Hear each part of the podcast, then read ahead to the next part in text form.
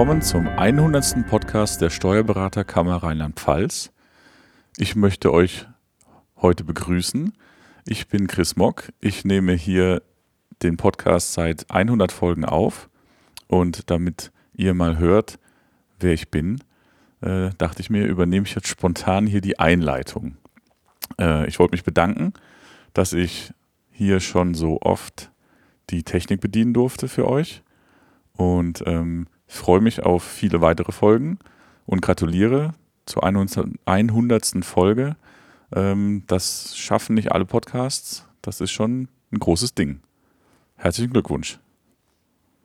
Ja, Chris, jetzt hast du mich ja gerade sprachlos gemacht. Die Begrüßung hatte ich jetzt gar nicht erwartet. Stand Tja. nicht auf dem Programm. Tja. Ja, vielen Dank für die lobenden Worte und äh, dann führe ich jetzt weiter. Ich begrüße das Team. Anne Überfeld, die Geschäftsführerin unserer Kammer und Matthias Gahn, unser IT-Ausschussvorsitzender. Und zum Team gehört auch Ralf Nick, der heute nicht dabei sein kann, aber ein Mann der ersten Stunde war. Bei unserem ersten Podcast 2014 haben wir zu dritt begonnen. Und haben wir damals gedacht, dass wir hier 100 Folgen machen, Anne? Nie im Leben. Nie im Leben hätte ich das Nie gedacht. Nie im Leben. Nein. Nein. Also das hätte gut. ich auch nicht gedacht. 2014, jetzt sind wir ja dann, das sind ja dann eigentlich schon neun Jahre. Wir gehen dann ins zehnte Jahr rein, mhm. sozusagen nächstes Jahr.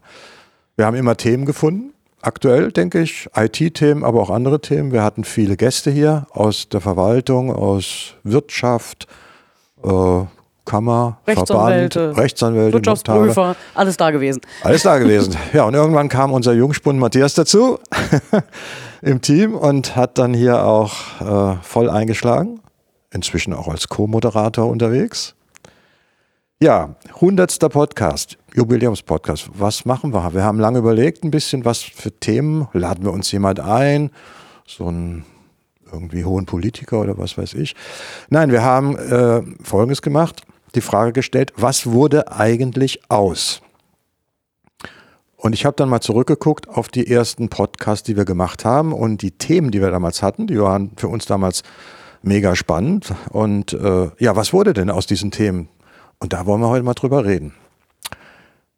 Thema Nummer eins war der erste Podcast am 14. Stimmt das? 14.04.2014? Ne, es muss der 14.01. gewesen sein, 2014. Äh, die Vollmachtsdatenbank, Anne. Du erinnerst dich noch. Ja, düster, düster erinnere ich mich noch. Das ist schon so lange her. Man kann es eigentlich gar nicht sich vorstellen, dass das schon acht Jahre her ist. Ja, ja aber, aber ich weiß noch, du warst einer der ganz großen Bedenkenträger. Vielen Dank dafür, dass ich als Bedenkenträger bezeichnet werde. Bei der Vollnachtsdatenbank. Aber okay, das passt zu uns Juristen. Wir sind ja per se Bedenkenträger. Und ähm, die Bedenken waren auch ähm, am Anfang tatsächlich nicht völlig unberechtigt, weil die Vollmachtsdatenbank eigentlich schön geplant war als Datenpool für alle möglichen steuerlichen Informationen zur Lohnsteuer, Rente, Krankenversicherung.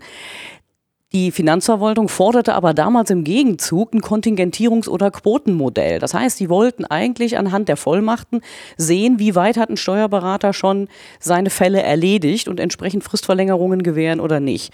Und dass man da huft, ist verständlich finde ich, da hat dann der Berufsstand auch verhandelt in die Richtung, dass es also dann dazu nicht mehr gekommen ist. Dann gab es aber auch andere rechtliche Probleme, dass man sagte, ja, die Vollmachtsdatenbank, die soll von den Kammern betrieben werden. Die Kammern sollen dann auch den, die Kosten einziehen für die ähm, Vollmachten, für das Anlegen der Vollmachten. Und das ist ja bei aller Liebe keine Kammerarbeit und keine Kammeraufgabe. Die Kammeraufgaben sind ja nun mal abschließend definiert. Und dazu gehört natürlich nicht, dass wir, ähm, ich sag mal, die Arbeit der Steuerberater durch eine bestimmte Technik fördern. Das ist eigentlich eine Sache für ein Softwarehaus. Und ähm, es wurde dann auch so gemacht, dass es eine Dienstleistungskonzession mit DATEV gab. Da gab es aber auch dann rechtliche Probleme. Das war aber auch ein Thema, dass das DATEV dann war, ne? als, ja, als, als Partner. Denn da gab es ja einige andere äh, Anbieter, die, glaube ich, damals mhm. Sturm gelaufen sind. Ich meine, es gab sogar Klagen. Ja, es gab auch äh, rechtliche Verfahren. Ne? Und ähm, dann wurde es später so geri gerichtet, sage ich mal, gerichtet, dass ähm, das Steuerberatungsgesetz geändert wurde und es eine Aufgabe der Bundessteuerberaterkammer wurde. Damit kann man ganz gut umgehen. Vor allen Dingen, weil es auch sehr effizient ist, wenn das zentral organisiert ist und nicht auf 21 Kammern verteilt wird, bei die, die ja doch alle so ein bisschen unterschiedlich arbeiten. Und jetzt ist das eine sehr effiziente, gute Angelegenheit mit der Vollmachtsdatenbank, so aus unserer Sicht, hier aus Kammersicht. Ja, ich kann mich entsinnen, Ralf war damals Pilotanwender und hat äh, so die ersten Abfragen gemacht. Und er war damals schon ganz angetan und sprach von einer deutlichen Erleichterung bei der Bearbeitung einer Steuererklärung. Äh, ja, Matthias, wie ist es heute? Vollmachtdatenbank aus ich, Sicht des Praktikers und aus, aus, hat sich das, ist das ein Erfolgsmodell? Ich glaube, die damalige Einschätzung von Ralf hat sich äh, verfestigt. Also es ist sicherlich aus der Praxis nicht mehr wegzudenken. Es ist eine deutliche Vereinfachung, um an die Daten unserer Mandanten heranzukommen. Und ähm, das geht schnell. Die Einrichtung funktioniert sehr, sehr einfach. Ähm, die Daten haben eine sehr hohe Datenqualität. Es ist ein erfolgreicher Kanal der Finanzverwaltung an uns. Und das ist ja auch so das, was wir wünschen und oftmals bemängeln. Wir senden ziemlich viele Daten elektronisch an die Finanzverwaltung. Es kommt aber leider elektronisch relativ wenig zurück. Ähm, die Vollmachtsdatenbank verbunden mit den Daten, die wir dadurch abrufen können, ist sicherlich ein positives Beispiel dafür, dass das funktionieren kann und auch mit hoher Qualität funktionieren kann. Es hat sich auch technisch verbessert. Es ist schneller geworden. Wir hatten am Anfang, ich entsinne mich, dann ging Schreiben an die Mandanten raus, dann musste man denen erklären, was da kommt. Und das hatte ja einen ziemlichen Aufwand und auch einen Zeitfaktor, bis das dann mal jeweils wieder lief. All das geht ja heute eigentlich schnell. Zwei, drei Tage ist das freigeschaltet, hochgeladen.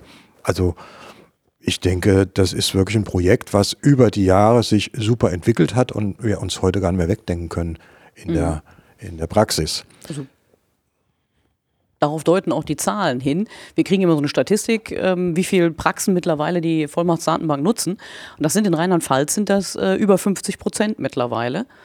Das finde ich schon ganz ordentlich. Das äh, erschüttert mich aber wieder andererseits nur 50 Prozent. Was machen denn die anderen Kollegen?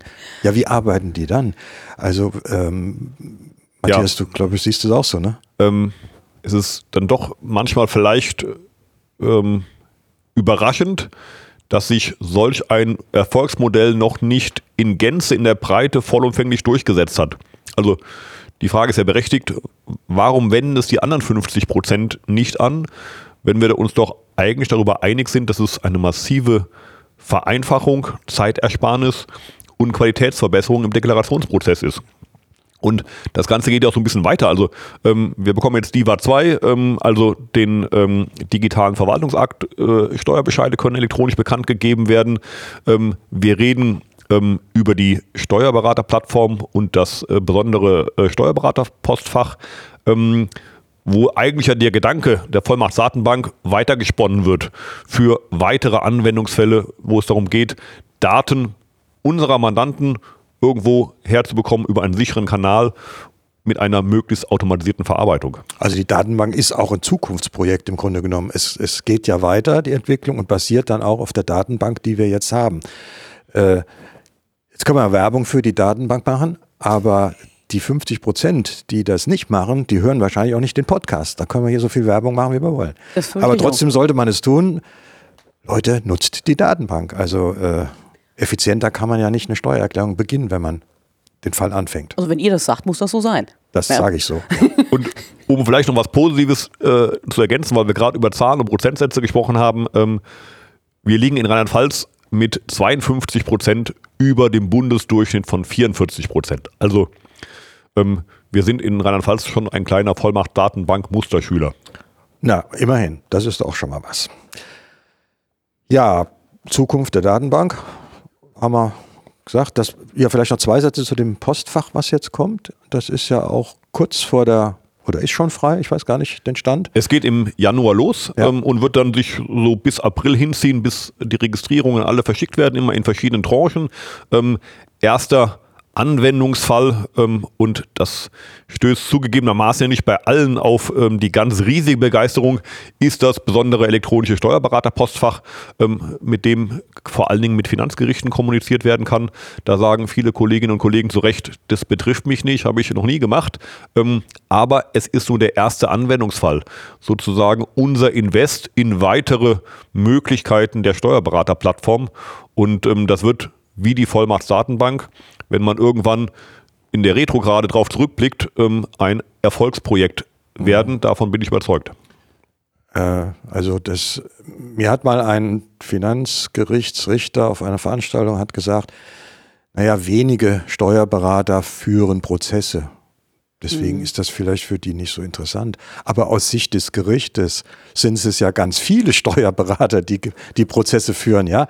Äh, da, da ist die andere Sicht der Seite und deswegen hat das schon Bedeutung, insbesondere auch für die Gerichtsseite, denke ich. Also man sollte da vielleicht auch zukünftig auf diesen Zug mit aufspringen. Aber ich sag mal, ich verstehe schon Steuerberater, die sagen, ich habe mit den Finanzgerichten eigentlich nichts zu tun. Ich führe keine Finanzgerichtsprozesse. Man muss ja ein gewisses Know-how auch dafür haben. Und deswegen ähm, hilft mir das Best, das besondere elektronische Po- Steuerberater-Postfach momentan gar nicht. Ich sag mal so, ja, da muss man es halt mal einrichten und ähm, dann lässt man es ruhen, aber dann kommt diese Weiterentwicklung von der Plattform, von der ich davon ausgehe, dass dann die Steuerberater eigentlich was davon haben müssten und zwar in der Breite. Ja. Definitiv. Und dafür kann, glaube ich, jeder diesen Einmalaufwand auf sich nehmen, ähm, um eben dann auch für den Berufsstand die künftigen Möglichkeiten zu realisieren. Was wurde eigentlich aus der E-Mail-Verschlüsselung? Das war ja vor acht Jahren eines meiner Lieblingsthemen im IT-Ausschuss. Äh, die Finanzverwaltung hat äh, E-Mails durch die Welt gejagt. Die, Finanz, die, die Betriebsprüfer haben das besonders gerne gemacht, um irgendwelche größeren Berichte rauszuschicken. Alles unverschlüsselt. Die Steuerfahndung hat das gemacht damals. Das durfte man gar nicht laut sagen, aber es war so. In der Praxis wurde geemailt, was das Zeug hielt. Und äh, unsererseits durften wir nicht, weil Anne, Genau, du warst ja auch im Berufsrechtsausschuss, du warst ja nicht nur IT, du hast ja auch Berufsrecht gemacht. Und es geht halt von der Verschwiegenheit nicht. Und das heißt immer, eine E-Mail ist so gut lesbar wie eine Postkarte. Und ich sag mal, dass ihr hingeht und Einkommensteuererklärung und Jahresabschlüsse eurer Mandanten auf Postkarten verschickt, das glaube ich nicht. Also vom Platz mal unabhängig. Auf dieser Postkarte macht das kein Mensch. Und so war das mit der E-Mail auch. Und dann mussten wir im Berufsrecht halt sagen, nee, tut uns leid, eigentlich dürft ihr unverschlüsselt nicht mailen. Und das gab natürlich gewisse Probleme. ja, da haben wir das Thema aufgegriffen mit der Finanzverwaltung. Ich kann mich noch an eine riesige Veranstaltung in der Kammer äh, erinnern mit DATEV, mit dem Finanzministerium, mit dem Landesamt für, Steuern heute. ja, nee, nee, Ach nee, ach, du meinst das LDI. Genau, Landesamt für Daten und IT, Informationen, sowas. mhm. Unten in Landau sitzen die. Und dann kam ja raus, es gibt ein sicheres Netz in Rheinland-Pfalz, was man nutzen kann. Dann haben wir mit DATEV einen Test gemacht, das funktionierte, wir waren ganz stolz. Wir gesagt, wir können jetzt in Rheinland-Pfalz E-Mail verschlüsseln im eigenen Netz. Ja, und dann haben die letztlich nicht mitgespielt. Das Einzige, was davon geblieben ist, ist das Behördenpostfach der Kammer. Ja, das war ein großer Frust, muss ich ehrlich sagen, den, ich damals hatte, weil wir eigentlich eine Lösung hatten hier in Rheinland-Pfalz. Die Technik war da, aber man hat dann damals gesagt, ja, irgendwie Konsens kommt äh, im Bund von Bayern und da wollen wir jetzt nicht irgendwie für Vorreiter sein. Und ähm, das ist dann leider irgendwie in der Versenkung verschwunden. Es gab dann interne Anweisungen, die Finanzämter durften nicht mehr mailen, die hatten also dann intern richtig mal einen auf den Deckel bekommen, glaube ich, war so mein Gefühl. Das hat dann nachgelassen mit den E-Mails. Aber gelöst wurde es eigentlich nicht. Und wie ist es heute, Matthias? E-Mail-Verschlüsselung, was, was haben wir, wie sieht's aus? Wir müssen vielleicht so ein bisschen unterscheiden. Ähm, beim Thema Finanzverwaltung, wie kommunizieren wir mit der Finanzverwaltung? Da ist es inzwischen in die eine Richtung ziemlich einfach geworden. Wir können dem Finanzamt eine sonstige Nachricht schreiben, ohne dass wir auf eine E-Mail zugreifen müssen. Das heißt, unsere Kommunikation hinsichtlich in Richtung Finanzverwaltung funktioniert. Was machen die dann? Auf unsere elektronische Nachricht, die schicken uns einen Brief zurück. Ähm, der Rückkanal elektronisch klappt also noch nicht. Das ist extrem schade. Ansonsten hätten wir da schon mal einen komplett sicheren und ähm, qualifizierten Kommunikationsweg. Ich weiß nicht, ob das allen Kollegen so klar ist und ob das auch dann wieder nur 50 oder wahrscheinlich noch viel weniger Prozent anwenden, diese Kommunikation mit dem Finanzamt. Denn das ist ja wirklich toll, äh, eine, eine schlichte Nachricht wie eine E-Mail an den Sachbearbeiter zu schicken heute. Das Genau. geht. Und äh, vielleicht zwei Sätze, wie es geht, Matthias. Also aus dem jeweiligen Steuerprogramm ähm, und es ist egal, was es ist, ob es ein elektronischer Einspruch ist, ein Antrag auf Anpassung der Steuervorauszahlungen oder eben wirklich eine sonstige Nachricht, die beliebigen Inhalt haben kann. Das ist in Richtung Finanzverwaltung möglich. Also wir können voll digital in Richtung Finanzverwaltung arbeiten.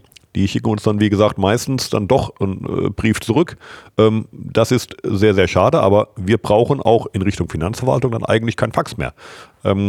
Da sind wir Gott sei Dank über diesen Status äh, rübergekommen. Wobei wir mit der Faxlösung ja auch schon in Rheinland-Pfalz auch weit vor Ja. allen anderen Bundesländern waren. Denn die wenigsten haben diese Faxlösung, die wir schon seit Jahren hatten, dass man dem Sachbearbeiter direkt ein Fax in seinen PC quasi schicken kann. Das war ja schon eine ganz tolle Sache, die wir hier hatten in Rheinland-Pfalz. Aber die Weiterentwicklung natürlich noch wesentlich besser. Und äh, ich kann auch nur jetzt wieder hier Werbung machen und plädieren dafür, diese Kommunikationswege zu nutzen. Die Effizienz in der Praxis wird deutlich besser damit. Und das war jetzt die Kommunikation mit der Finanzverwaltung, die Kommunikation mit unseren Mandanten über E-Mail. Da ist schon so ein bisschen die Frage, ist eine E-Mail noch der richtige Kommunikationsweg? Denn wir haben es ja eben angesprochen, so ein bisschen die Probleme, wenn wir verschlüsseln, gibt es immer wieder auf der anderen Seite Probleme, das zu entschlüsseln. Es wird als teilweise umständlich wahrgenommen, führt zu Problemen. Äh, Dann haben wir immer das Problem, wenn Daten Dritter da drin sind, dann ist es unverschlüsselt auch ein bisschen doof. Also es wird sicherlich der Trend hingehen zu einem Datenaustausch über Plattformen, dass wir dort Daten für den Mandanten bereitstellen und auch dort gegebenenfalls eine Kommunikationsmöglichkeit haben über in Anführungszeichen sonstige Nachrichten, ähnlich wie mit der Finanzverwaltung, dass wir also diesen E-Mail-Weg kaum mehr benötigen, weil es ja auch zugegebenermaßen eine sehr unstrukturierte Kommunikation ist. Da gibt es so ein bisschen Pinpoint, da kann irgendwann keiner mehr nachvollziehen. Ähm, da ist sicherlich die Frage, sollte man nicht die E-Mail generell als Kommunikationsweg mit dem Mandanten möglichst ersetzen durch eine strukturierte Kommunikation? Aber was sehe ich stattdessen? WhatsApp-Kommunikation mit dem Mandanten. Das kann man machen, wenn man sich mit dem Mandanten zum Mittagessen verabredet. Aber alles drüber hinaus, da wird mir ganz elend. Denn äh, Datenschutz und WhatsApp, das geht ja nun gar nicht zusammen. Definitiv. Und das sehe ich immer häufiger.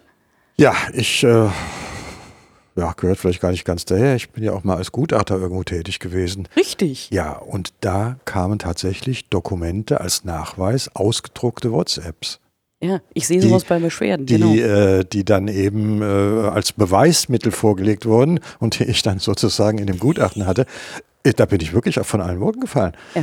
Dass Mandant und Steuerberater mit WhatsApp kommuniziert haben, aber, aber richtig äh, Dinge ausgetauscht haben. Also das war schon erstaunlich. Ja, Mhm, ja also da Plattformen gibt es ja schon, Matthias. Also das ist ja keine Zukunftsmusik. Äh, das kann man heute schon einrichten und nutzen. Also um vielleicht auch das einfach mal ko- konkret zu benennen, äh, in den diversen Kanzleisoftware-Systemen, egal ähm, ob es Edison ist mit OneClick oder Datev mit Unternehmen online, da können ja über genau diese Plattformen die Mandantenauswertungen der Finanzbuchhaltung, der Lohnbuchhaltung zur Verfügung gestellt werden, um sie eben nicht mehr per E-Mail verschicken zu müssen. Ja. Oder noch äh, ähm, klassischer per Post. Ja. Was wurde eigentlich aus dem Thema Belegvorlage bei der Einkommensteuer? Das ist ja mal auch vor einigen Jahren richtig hochgekocht, als die Finanzverwaltung keine Belege mehr haben wollte, sondern nur noch auf Anfrage. Und was war damals die Konsequenz? Die vermeintlich weniger Rückfragen, die ploppten ja richtig auf. Es gab ja noch viel mehr Rückfragen, weil natürlich wir genau wussten, an welcher Stelle die Rückfragen kommen und man hätte die Belege gleich mitschicken können. Also bei einer neuen Immobilie oder Herstellungskosten oder ganz vielen Reparaturen wird nachgefragt. Und damals haben ja viele Kollegen trotzdem geschickt oder haben sogar entschieden, ich weiß, bei uns war es dann auch so, wir haben dann irgendwann gesagt, wir schicken jetzt wieder mit, damit die Rückfragen aufhören in dieser Hülle und Fülle. Das war ein riesiges Thema damals, Anne. Das Landesamt. Thema ist immer noch eins. Sagen wir mal so, acht Jahre später und das Thema ist immer noch relevant. Ist bei jedem Klimagespräch, sei es auf Ebene der Finanzämter oder sei es auf Ebene des Landesamts für Steuern, ist das Thema Nachfragen, Beleganforderungen immer wieder ein Diskussionspunkt, weil, ja, wie soll ich sagen, es werden halt die Belege angefordert. Die könnte man von vornherein direkt mitschicken, weil ihr Steuerberater es ja ahnt, was kommt. Ja? Aber das will man nicht und dann wird dann rückgefragt und rückgefragt und rückgefragt. Das Landesamt für Steuern sichert uns immer zu, ja, die Mitarbeiter werden mehr geschult, wir achten auch darauf. Aber in der Praxis scheint es immer noch wirklich ein Problem zu sein. Ja, Akku aktuell kam dann die Nachfrage nach Belegen, ob wir sie eingereicht hätten. Ja, aber sie finden sie nicht. Ja, das schicken sie nochmal. Und dann stelle ich fest, die wurden sogar zurückgeschickt vom Finanzamt. Und äh, das Telefonat war wie von einem anderen Stern. Äh, Das Mhm. war unglaublich. Also da passieren Sachen mit diesen Papierbelegen. Und da sind wir doch wieder beim Thema, muss das denn in Papier sein, Ja. Matthias? Heute haben wir doch andere Möglichkeiten. Definitiv. Also manchmal habe ich so das Gefühl, ähm, eine Einkommensteuererklärung abzuwickeln mit der Finanzverwaltung ist viel komplexer als ähm, einen großen Jahresabschluss einer GmbH. Und die Rückfragen sind auch äh, viel detaillierter und kleinteiliger. Ähm, Das führt dazu, dass der Aufwand für eine Einkommensteuererklärung ähm, viel zu hoch ist im Verhältnis. Und äh, das Vorhalten der Unterlagen und das zur Verfügung stellen, was über dann eine sonstige Nachricht wieder möglich wäre mit Anhang. Also da muss man keinen äh, Brief schicken oder keinen Fax schicken, sondern es geht darüber. Ähm, doch einfach viel Zeit kostet, auch wenn man die Belege schon digital vorhält. Ähm, was wird dort kommen? Ähm, die Elstervögel werden ergänzt um den sogenannten Rabe, also Referenzierung auf Belege, abgekürzt Rabe. Und ähm, darüber wird es dann ähm, die Möglichkeit geben, dass die Finanzverwaltung über hinterlegte Belege in der Steuererklärung den Zugriff bekommt und sich einzelne Belege sozusagen selbstständig aktiv holt. Damit wäre der Aufwand für uns gering. Wir müssen nicht nur dafür sorgen, nur in Anführungszeichen, dass dieser Beleg in der richtigen Position auch verknüpft ist. Das wird also das Thema sein ähm, der Zukunft, dass wir also die Steuererklärung erstellen und die Belege, die wir vielleicht manchmal auch vom Mandanten schon elektronisch zur Verfügung gestellt bekommen, mit dem äh, Feld in der Steuererklärung verknüpfen. Also als ich vor vielen Jahren noch in Berlin war, da war bereits in der Vogelaufzucht, wie heißt das, Vogelaufzuchtstation der Genau. Finanzverwaltung der Rabe äh, äh, am Ausbrüten. Und der fliegt ja heute noch nicht. Also das ist ja schon fünf, sechs Jahre her. Das Wort Rabe kenne ich noch aus dieser Zeit. Ähm, das dauert, das dauert, das dauert, ja. Okay, wir können heute digital was schicken, aber es ist alles noch nicht sehr rund aus meiner Sicht. Und da müssen, müssen alle Beteiligten äh, dran arbeiten, weil äh, da ist noch eine große Effizienzverbesserung für, für alle Beteiligten, äh, wenn dieser Belegaustausch besser funktioniert. Ja, ich denke mal, da kann man noch was tun. Dann hatten wir einen Podcast, was wurde aus diesem Thema? Ausblick auf die Zukunft. Ausblick und Zukunft. Das war die Nummer 8 am 5.3.2014. Und wir haben damals gesprochen über digitalen, den digitalen Zustand im Berufsstand. Wie war die Welt 2014? Wurde da schon ein Auszugsmanager genutzt? Gab es schon digitale Buchhaltung, Verschlüsselung, Cloud-Lösungen? Das waren Themen, das waren Worte, die kannte man schon, aber die steck- steckten so in den Kinderschuhen. Äh, Ausdrucksmanager, weiß ich, damals haben viele Kollegen noch nicht gemacht. Digitale Buchhaltung. Ich hatte damals eine Internetseite extra, die hieß Fix mit Fax. Das war die Faxlösung zur digitalen Buchhaltung. ja. ja, das, das, waren den, das waren die ersten Jahre. Da wurde ein Fax geschickt. Das hat auch funktioniert. Und Verschlüsselung, naja, das haben wir schon besprochen. Das war ein schwieriges Thema. Wie hat sich die Zukunft weiterentwickelt, Matthias? Du bist im IT-Ausschuss. Von diesen ganzen Themen äh, ein bunter Strauß. Ist das heute alles toll? Haben wir alle nur noch digitale Kollegen? Oder ist da noch vieles im Argen? Also ich bin da zugegebenermaßen ein bisschen neidisch auf dich, Walter. Ich glaube, 2014 war es ein bisschen attraktiver, IT-Ausschussvorsitzender zu sein. Denn ähm, damals war vieles neu, mit einer gewissen Euphorie verbunden. Es gab sicherlich auch im Berufsstand Skeptiker, aber vielleicht gab es so eine gewisse digitale Aufbruchsstimmung. Dem ist vielleicht so ein bisschen die Ernüchterung gewichen. Ähm, es wurde sicherlich viel gemacht. Ähm, sicherlich geht die Schere im Berufsstand deutlich weiter auseinander ähm, zwischen denjenigen, die noch ähm, sehr traditionell unterwegs sind und sehr traditionell arbeiten, eher analog, und denen, die voll digital unterwegs sind. Vielleicht ist aber auch bei denen, die voll digital unterwegs sind, der gewünschte Effekt nicht in der Größenordnung eingetreten, wie erwartet. Also, dass die Effizienzgewinne gar nicht so groß sind wie gedacht und wir natürlich regelmäßig im Alltag damit kämpfen, dass wir ständig eigentlich unser Verhalten ändern müssen. Wir müssen bereit sein, das, was wir vielleicht über Jahre lang erfolgreich gemacht haben, zu verändern, weil es nicht mehr Stand der Technik ist oder auch nicht mehr effizient genug ist. Dieser ständige Veränderungsdruck setzt, setzt glaube ich, vielen zu, führt bei vielen auch nachvollziehbar zu einer gewissen Frustration und sorgt auch dafür, dass wir eigentlich gerade in diesem digitalen Bereich alle miteinander ständig viel mehr dazulernen müssen, um noch auf dem neuesten Stand zu sein. Denn ähm, manchmal ist auch Technik das Problem, aber eigentlich sind fast immer wir das Problem, weil wir nicht in der Lage sind, die Technik sinnvoll anzuwenden. Bei allen Wünschen, die wir manchmal noch an die Technik hätten, um Gottes Willen. Aber wenn du sagst, die Schere geht auseinander, das, das sehe ich und fühle ich eigentlich auch so, ist aber auch das Problem, dass wir, glaube ich, doch in Rheinland-Pfalz viele kleinere Praxen haben, viele mhm. Einzelkämpfer mhm. haben. Und wenn wir gerade in den letzten Jahren die Belastung sehen, die in den Kanzleien herrscht, die Themen sind ja alle bekannt, äh, dann sich mit IT-Themen auseinanderzusetzen, in einer kleinen Kanzlei ein neues IT-Feld aufzubauen, da muss ich das Personal haben, da muss ich die Zeit haben. Und eigentlich ist es dann in einer kleinen Kanzlei Chefthema. in der Regel habe ich niemanden, der das kann, also muss ich es selbst machen. Das war bei mir früher auch so. Ich habe die meisten Themen selbst umgesetzt und angestoßen.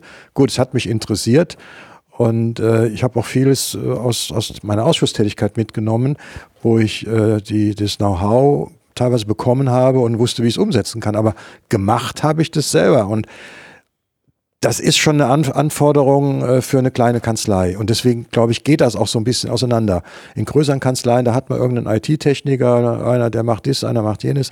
Da kann man die Aufgaben verteilen und da kann sich das entwickeln. Aber in der kleinen Kanzlei ist es schwierig umzusetzen und verstehe gut, dass da Kollegen hinten dran hängen. Ich sehe das eigentlich sogar als schwierig in beiden Kanzleigrößen. Nur vielleicht anders. Also ähm, in der kleinen Kanzlei ist es sicherlich die Herausforderung, all das zu bewältigen, weil die Anzahl der Köpfe überschaubar ist und der Aufwand für die Veränderung richtig groß. Also die skaliert nicht unbedingt dann, weil einfach die Anzahl der Fälle vielleicht fehlt. Ähm, ich glaube, eine große Änderung zu 2014 ist auch, in 2014 konnte man Stellenanzeigen schalten und da haben sich sogar noch welche beworben. Man konnte also Personal finden, vielleicht nicht unbedingt ganz einfach, aber noch relativ einfach, was genau die Themen dann angegangen ist. Heutzutage kann man auch eine Stellenanzeige schalten. Bei vielen Kolleginnen und Kollegen ist es so, die sagen, ist, wir haben alles gemacht, wir haben äh, äh, Werbung über Social Media gemacht für Stellenanzeigen. Egal was wir tun, wir bekommen einfach keine Bewerbung mehr. Und wir haben eigentlich gar nicht die Möglichkeit, die ähm, Ressourcen aufzubauen, die wir brauchen, um diese Themen anzugehen. Ähm, wir sind im Tagesgeschäft so gefangen, ähm, dass wir gar nicht die Zeit haben, Effizienzgewinne zu realisieren, für die wir wiederum Zeit bräuchten. Ähm, und das ist dann vielleicht so ein kleiner Teufels Teufelskreislauf. Ähm, die Zeit fehlt, um Technikthemen umzusetzen. Und weil man die Technikthemen nicht voranbringen kann, hat man keine Effizienzgewinne, die wiederum Zeit ersparen würden. Ähm, ich glaube, da sind gerade kleinere Kanzleien gefangen. Ähm, bei größeren Kanzleien ist, glaube ich, die Herausforderung, dass alle sich auf ein gemeinsames Ziel verständigen. Dann gibt es dann doch vielleicht auch mal Partner in Kanzleien, die sagen, naja, also ich arbeite weiter wie bisher ich trage diese Veränderungen nicht mit. Und dann sagen irgendwann die Mitarbeitenden, mal ganz ehrlich, wir haben jetzt irgendwie hier fünf Vorgehensweisen ähm, für ein Thema. Jetzt machen wir halt auch, was wir wollen. Ähm, dann haben die zwar eigentlich genug Ressourcen, um das umzusetzen, aber es fehlt an Einheitlichkeit und an Konsequenz. Wahrscheinlich also haben alle Kanzleigrößen damit ihre Probleme. Ja, da gebe ich dir recht. Und du hast jetzt eine schöne Überleitung geschaffen zum nächsten Thema mit dem Thema Personal, Personal bekommen. Da ist nämlich die Frage, was ist mit den Auszubildenden? Das Thema hatten wir auch damals am 12.04.2014. Ausbildung war eigentlich immer ein großes Kammerthema. Also schon als ich 99 angefangen habe im mm, Vorstand, mm. war das Thema Ausbildung da und wie können wir das Bild des Berufsstands interessant machen, dass wir Auszubildende bekommen. Äh, wir haben ja vieles getan äh, über Ausbildungsmessen und Vorträge für die Schulen, Schulpaten und so weiter. Also Projekte gab es immer viele in dem Bereich und wir haben, glaube ich, auch jeder neue Vorstand in den letzten 20 Jahren hat sich das auf die Fahne geschrieben. Äh, Anne, wie ist aus Sicht der Kammer? Was ist, was ist im Ausbildungswesen gewesen? Hat sich da was verändert, verbessert oder sind wir heute immer noch bei der gleichen Problematik, trotzdem, was alles getan wurde? Also Am Anfang war das Problem ja eher, es gab zu viele Auszubildende, äh, zu viele äh, Ausbildungsplatzsuchende und zu wenig Ausbildungsplätze. Das war ja ganz am Anfang, also auch als ich bei der Kammer angefangen habe, war das Thema genau umgekehrtes. Und wir wurden von den Arbeitsagenturen und dergleichen immer angesprochen, ihr müsst irgendwie die Steuerberater dazu kriegen, dass die mehr ausbilden, damit äh, wir die Auszubildenden sozusagen auf den Markt kriegen und dass die aus der Arbeitslosenstatistik oder Suchendenstatistik rausfallen. Und das hat sich dann äh, langsam aber sicher jetzt dahingehend gewandelt, dass ähm, die Steuerberater ausbilden müssten, aber niemanden mehr finden. Interessanterweise aber sind die Ausbildungszahlen gar nicht so dramatisch zurückgegangen. Also wir hatten 2017, das war, ich nenne es mal so ein All-Time-Low, 790 insgesamt laufende Verträge über drei Jahre, zweieinhalb Jahre. 2014 825 und 2021 auch noch 810. Und auch jetzt sind wir wieder auf dem Weg über die 800. 2022. Das heißt, die Steuerberater schaffen es doch noch, vielleicht weil so früh angefangen wurde mit den Maßnahmen, die man eingeleitet hat, schaffen die es doch immer noch, Auszubildende zu finden. Und das über acht Jahre hinweg auf einem gleichbleibenden Niveau. Das finde ich, ehrlich gesagt, als ich mir die Zahlen gezogen habe, fand ich das total überraschend. Ich hätte gedacht, das ist ganz anders. Aber ich sag mal, unsere Statistik, die passt schon. Ja, letztendlich tragen wir ja die ganzen Ausbildungsverträge ein. Und das kann nur dadurch kommen, dass wir, ich sag mal so, steter Tropfen füllt das Fass, beziehungsweise äh, höhlt den Stein, dass immer wieder diese Maßnahmen, die du erwähnst hast, die laufen ja weiter. Es ist ja nicht so, dass wir damit aufgehört hätten, dass das einmal Aktion war, sondern wir sind immer noch bei jeder Ausbildungsmesse. Ja? Und es wird immer noch Werbung für den Berufsstand gemacht, auch auf Bundesebene von anderen Kammern. Ne? sodass das langsam aber sicher so greift, dass noch eine Chance besteht, an Auszubildende zu kommen, wenn man sich müht. Die zweite Schiene, da bist du ja auch so ein bisschen drin, äh, Matthias, ist Ausbildung im dualen Studium. Das ist ja eine Kombination. Und da war die Kammer ja auch schon früh tätig. Wie hat sich das entwickelt aus deiner Sicht in der Praxis?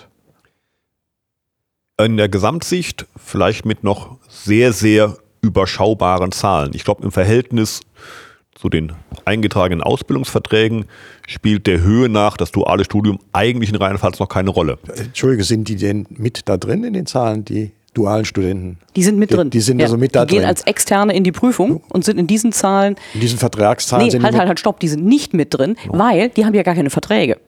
Die kommen Das- hinterher dazu. Ah, Das heißt, wir Mhm. haben im Prinzip zu diesen Zahlen noch die Studenten, die Genau. man gedanklich dazu rechnen müsste. Ja.